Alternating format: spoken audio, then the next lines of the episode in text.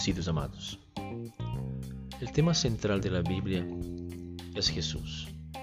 Y he aprendido y he entendido que Jesús es la gracia en persona.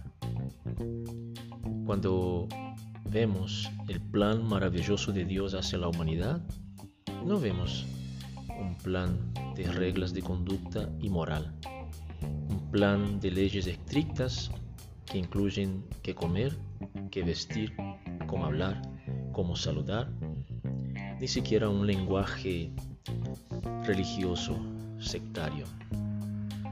No, lo que puede encontrar en la palabra de Dios es un Dios que ama tanto al ser humano al cual creó que llegó a punto al punto de donarse a sí mismo para poder tener comunión con Él.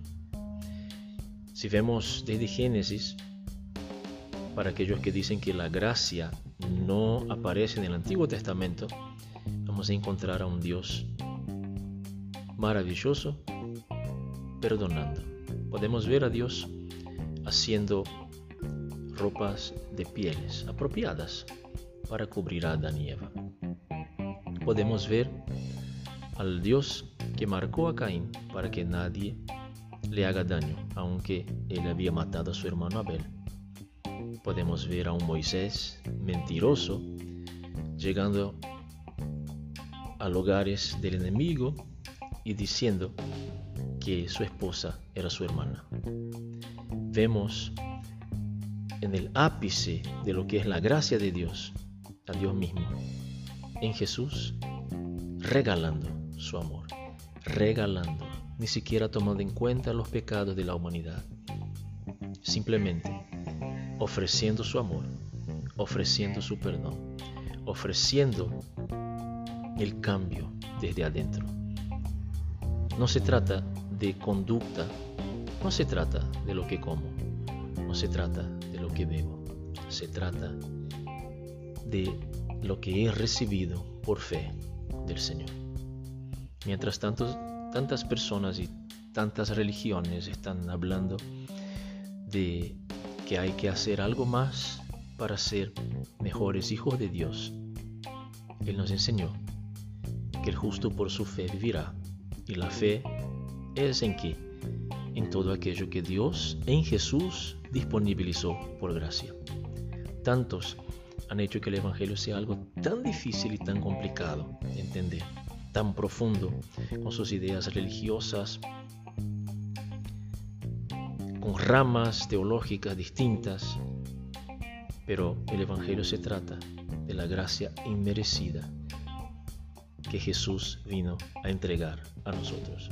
No digo que tu conducta no sea importante. No digo que como te vistes no sea importante. Pero eso nada tiene que ver, aún lo que comes, aún cómo hablas, nada tiene que ver con la gracia inmerecida del Señor. Vamos a responder a esa gracia. Por eso hablaremos según la palabra. Por eso nos vestiremos como dice la palabra. Por eso comeremos para agradar al Señor en los límites de la palabra de Dios. Actuaremos en línea con la palabra de Dios. Pero eso no nos salva. No lo hacemos para llegar a hacer algo, para llegar a merecer algo, para atraer la atención del Señor, siquiera para ser más santos. Lo hacemos porque ya hemos recibido el regalo de la salvación. Cada vez que intentes hacer algo para acercarte más a Dios o para ser más santo, para ser más merecedor del amor de Dios, recuerda que el precio lo pagó Jesús. Es mentira que tienes que pagar algún precio. Jesús pagó todo.